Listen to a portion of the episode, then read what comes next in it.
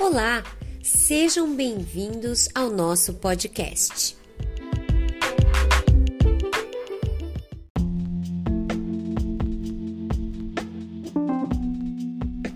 Eu me chamo Patrícia e, em parceria com a Ana Caroline, vamos falar um pouco sobre as regiões do Brasil.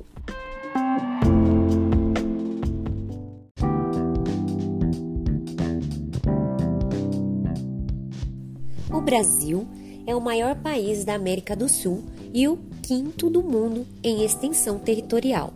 Com proporções continentais, estende-se por uma área de 8 milhões 514 mil quilômetros. Ao norte é cortado pelo Equador, enquanto ao sul pelo Trópico de Capricórnio. São mais de 206 milhões de habitantes que vivem em sua maioria nas cidades. A população formou-se pela interação entre os povos europeus, africanos e nativos indígenas. Mais tarde, depois da libertação dos escravos negros, o país recebeu várias correntes imigratórias alemães, italianos, espanhóis, japoneses e sírio-libaneses, que contribuíram também para a formação étnica atual da população. A maioria dos brasileiros é negra, 50,74%. Os brancos correspondem a 47,73% dos habitantes.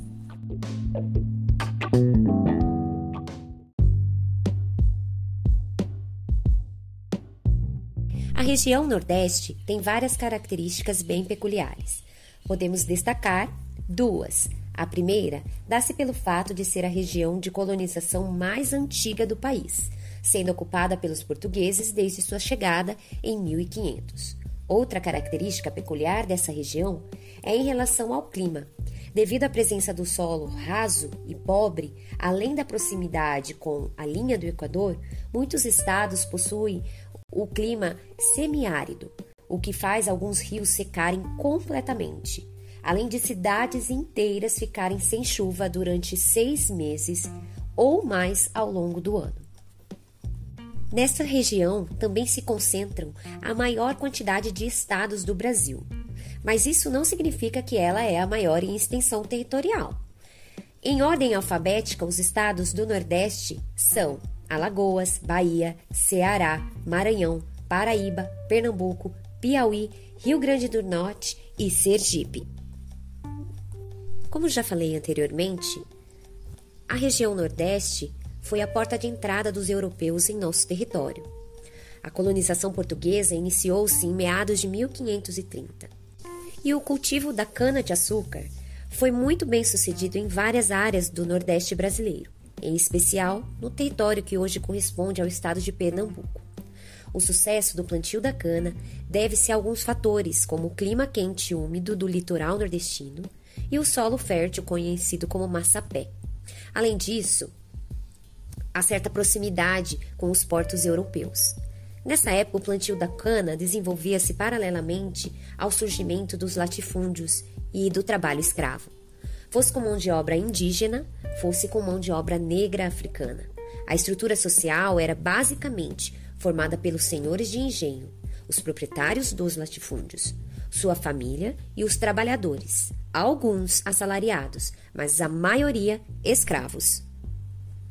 O senhor de engenho era a pessoa a que todos deviam respeito e obediência. Esse modelo de sociedade ficou conhecido como patriarcal, em que o chefe da família ditava as regras.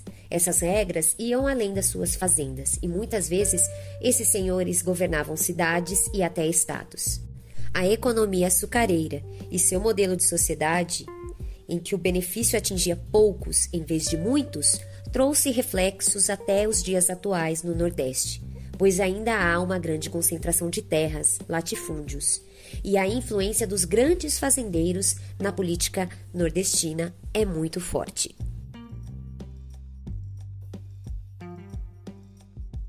A criação de gado também contribuiu inicialmente para o desenvolvimento da região.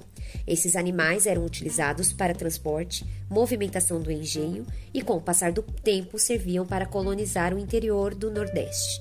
Atualmente, é comum vermos áreas do sertão nordestino praticando a pecuária extensiva, na qual o gado é criado livre e o emprego da tecnologia é baixa. Na segunda revolução industrial, foi implementado no Nordeste o cultivo do algodão, que era destinado exclusivamente para a Europa devido à indústria têxtil que havia naquele continente. Esse fator aumentou mais o poder dos latifundiários, pois toda a produção era controlada por eles e visava ao mercado externo, já que no Brasil não havia esse tipo de indústria. No Nordeste brasileiro, encontramos a presença de três grandes bacias hidrográficas: a Parnaíba, a São Francisco e a Tocantins Araguaia. Devido ao clima quente e à variação no relevo, podemos encontrar cinco tipos de vegetação no Nordeste: Mata Atlântica, Cerrado, Caatinga, Mata dos Cocais e Manguezais. Dentre as atividades econômicas, podemos citar o turismo, os centros comerciais, a produção de petróleo, tanto em terras quanto mar, na plataforma continental, a produção de sal marinho Rio Grande do Norte e as atividades industriais, como polos industriais de Camaçari, no litoral baiano. Destaca-se também a produção de cacau na Bahia, responsável por mais de 60% da produção dessa fruta no Brasil. A cultura nordestina é rica e bem diversificada. Devido ao passado colonial e à variedade natural, Muitas manifestações artísticas retratam a vida dura do sertanejo, o homem do sertão ou a luta pela sobrevivência no passado escravista. Existem também manifestações folclóricas que se baseiam na mistura que houve de povos, como nativos, negros e portugueses. Dessa forma, o artesanato, a gastronomia, as festividades, os vestuários remetem a uma grande miscigenação, dando à região traços de riqueza e diversidade. Nas festividades, podemos citar o frevo, dança típica pernambucana, que tem seu nome originado do verbo ferver, pois o ritmo é quente, rápido e bastante animado. Há também outros tipos de danças, como shot, forró e baião. A capoeira, mistura de dança com luta, iniciou-se no Brasil no estado da Bahia, no período em que os escravos africanos lutavam contra os senhores em busca de liberdade e dignidade. Hoje é um evento praticado em todo o mundo, o que revela sua força, sendo considerada patrimônio cultural da humanidade pela Unesco. A literatura nordestina é riquíssima, com autores renomados no Brasil e no mundo.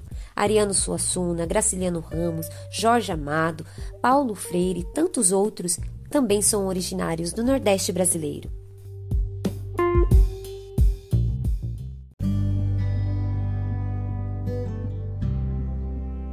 A história do Brasil mostra-nos, no início da colonização portuguesa, as ocupações humanas estavam concentradas nas faixas litorâneas. Por conta disso, somente no século XVII é que a região norte começou a ser ocupada pelos colonizadores, por meio de incentivos do governo português e com a instalação de um forte militar na foz do rio Amazonas. Essa ocupação deu origem à cidade de Belém, no Pará. A região norte é bastante conhecida por dois aspectos principais. É a maior região do Brasil, em termos de extensão territorial, e é a que concentra maior biodiversidade, graças à existência da floresta amazônica. Mais da metade dessa floresta está localizada no território brasileiro. Devido à presença da floresta, é na região norte que percebemos a grande influência que a paisagem natural possui sobre as ocupações humanas no espaço geográfico. A existência da comunidade ribeirinha e o uso com frequência de rios para transporte de pessoas e ou cargas podem exemplificar essa influência. Apesar de ser a maior do país, a região norte não concentra o maior número de estados. São eles Acre, Amapá, Amazonas, Pará, Rondônia, Roraima, Tocantins. No século XVIII, houve dois tipos de ocupações: as religiosas, para catequização dos nativos, e as militares, para defender o território nacional. Já no século XIX e XX, novas moradias começaram a surgir por motivos econômicos e sociais devido à exploração da borracha, no interior da Amazônia e com a imigração japonesa concentrada no estado do Pará.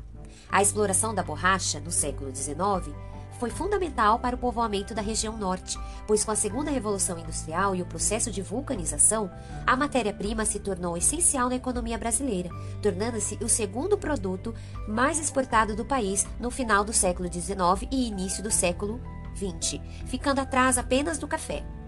A borracha enriqueceu um pequeno grupo de pessoas que se concentrava na cidade de Manaus. Porém, a extração do látex nas seringueiras para a confecção da borracha atraiu muito mais gente, principalmente nordestinos que iam para a Amazônia devido à seca e em busca de melhor qualidade de vida.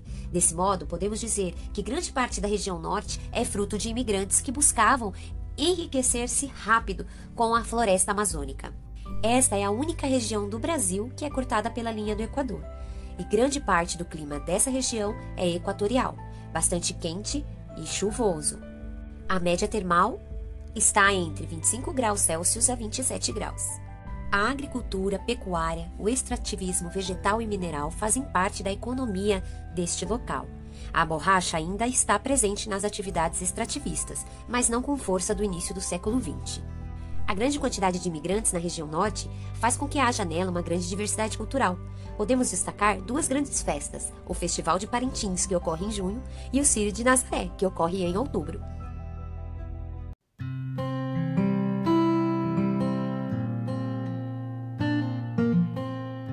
A região centro-oeste é a segunda maior do país em extensão territorial e a menos populosa, composta pelos estados de Goiás, Mato Grosso, Mato Grosso do Sul e Distrito Federal, onde está situada a capital do país, Brasília. A região não possui lugares com grandes altitudes. O seu relevo é dividido em três áreas principais: Planalto Central, Planalto Meridional e Planície do Pantanal. O clima predominante é tropical semiúmido, com duas estações bem definidas: o inverno seco e o verão muito quente e chuvoso. As temperaturas variam bastante, podem chegar a cerca de 40 graus nos meses mais quentes e 15 graus nos meses mais frios. É no centro-oeste que se encontra a maior planície alagada do mundo, o Pantanal. Além dela, a vegetação que predomina é o cerrado, que se caracteriza pela presença de árvores baixas espaçadas com troncos e galhos retorcidos. Já o norte do Mato Grosso é caracterizado pela floresta amazônica. Em termos de recursos hídricos, a região é muito rica, pois é drenada por muitos rios, que formam três grandes bacias hidrográficas: a Amazônica, a do Tocantins-Araguaia e a Bacia Platina. Sua cultura é bem diversificada, pois uma característica dessa região é a população de origem multicultural, ou seja, composta por pessoas vindas de diversos lugares do Brasil. O Centro-Oeste foi uma das últimas regiões geográficas do Brasil explorada pelos colonizadores portugueses. Os primeiros registros de exploração do território centro-oestino foram por meio das incursões dos bandeirantes, que partiram de São Paulo em busca de jazidas minerais de alto valor econômico como o ouro. As agroindústrias se beneficiam dos produtos primários e compõem o quadro industrial do Centro-Oeste. A economia do Centro-Oeste está altamente concentrada nas atividades primárias, sendo o maior produtor de grãos do país, com destaque para soja, algodão, sorgo, milho, feijão, cana-de-açúcar, tomate e girassol. É também a região onde se pratica a maior violência contra os povos indígenas no Brasil. Os conflitos fundiários são as batalhas mais cruéis e é o principal motivo da morte dos indígenas. O ataque aos indígenas no Mato Grosso do Sul acontece principalmente na região do município de Dourados.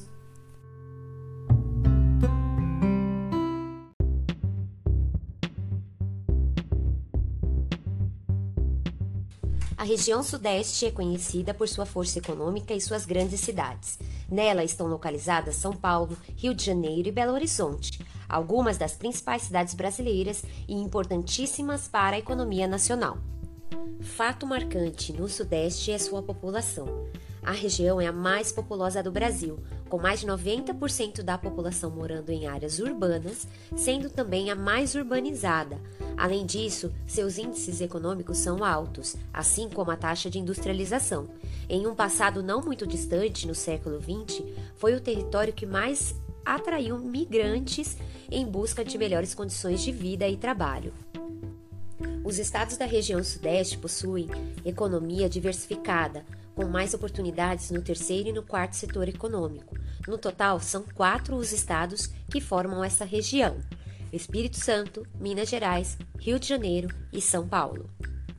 Uma das razões para o início da ocupação do Sudeste brasileiro foi a descoberta de ouro na região no século XVII, por volta de 1690, e de outras pedras preciosas, como diamante. Tais minérios foram encontrados a princípio em Minas Gerais, o que deu início a vários povoados que posteriormente transformaram-se em grandes cidades. Em 1763, o governo português decidiu transferir a capital de Salvador para o Rio de Janeiro. Com isso, o centro da economia colonial passa a ser o Sudeste. Ao longo do século XIX, outras atividades econômicas despontaram na região, como o cultivo do café inicialmente. Esse cultivo foi introduzido no estado do Rio de Janeiro no início do século XIX, na região do Rio Paraíba do Sul. Com o passar dos anos, a produção expandiu-se para os demais estados do Sudeste, principalmente em São Paulo. Nessa época, a maioria da produção era voltada para o mercado externo, com mão de obra escrava africana. Devido ao relevo acidentado, o Rio de Janeiro logo viu a produção ser deslocada para São Paulo em terreno relativamente plano. Em 1888, com a abolição da escravidão, a forte imigração de nordestinos e europeus, o Sudeste desenvolveu um alto contingente populacional e vasta mão de obra, além de capital oriundo do café para o desenvolvimento de atividades industriais. Esses fatores propiciaram o início da industrialização brasileira na região no final do século XIX, sendo atualmente a mais industrializada do país. Das cinco regiões brasileiras, o Sudeste é a que mais apresenta diferença nas paisagens naturais, se compararmos com a vegetação nativa. A alta industrialização e urbanização tiveram contribuição nisso, tendo destruído grandes áreas de matas para a construção de cidades, ferrovias, parques industriais. Atualmente, existem poucos resquícios de áreas verdes na região.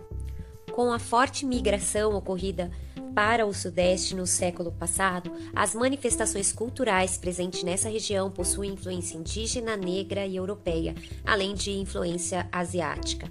Uma das festas mais famosas de todo o mundo ocorre na cidade do Rio de Janeiro e também em São Paulo, o Carnaval.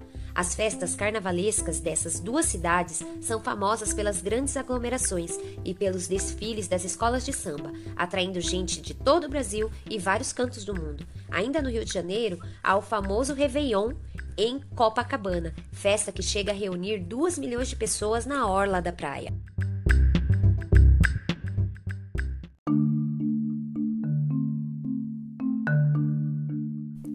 Formada pelos estados do Paraná, Santa Catarina e Rio Grande do Sul, a região Sul ocupa uma área de 576.409,6 km, sendo a menor do Brasil em extensão territorial.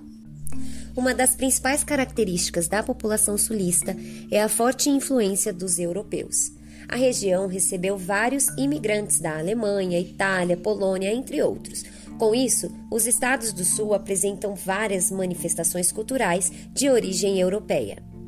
Os gaúchos dos Pampas ou das cidades formam um povo alegre e rico em tradições. Grande parte de seus aspectos culturais é oriunda da imigração de alemães, que habitaram na região por volta de 1824.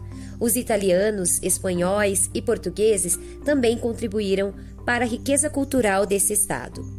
Grande parte das danças gaúchas é de origem portuguesa. Se destaca também as danças espanholas, como a tirana e o anu. A região sul do Brasil pertence à zona climática temperada do sul, situada entre o Trópico de Capricórnio e o Círculo Polar Ártico. Com isso, o clima predominante é temperado, registrando baixas temperaturas durante o inverno.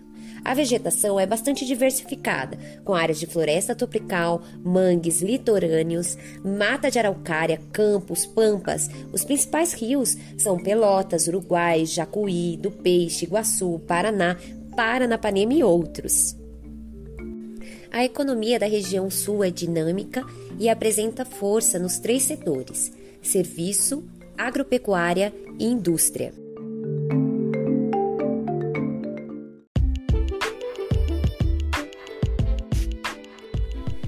Este foi o nosso podcast com ênfase na disciplina de ensino de História e Geografia da professora Alessandra Cristina Furtado, da Universidade Federal da Grande Dourados.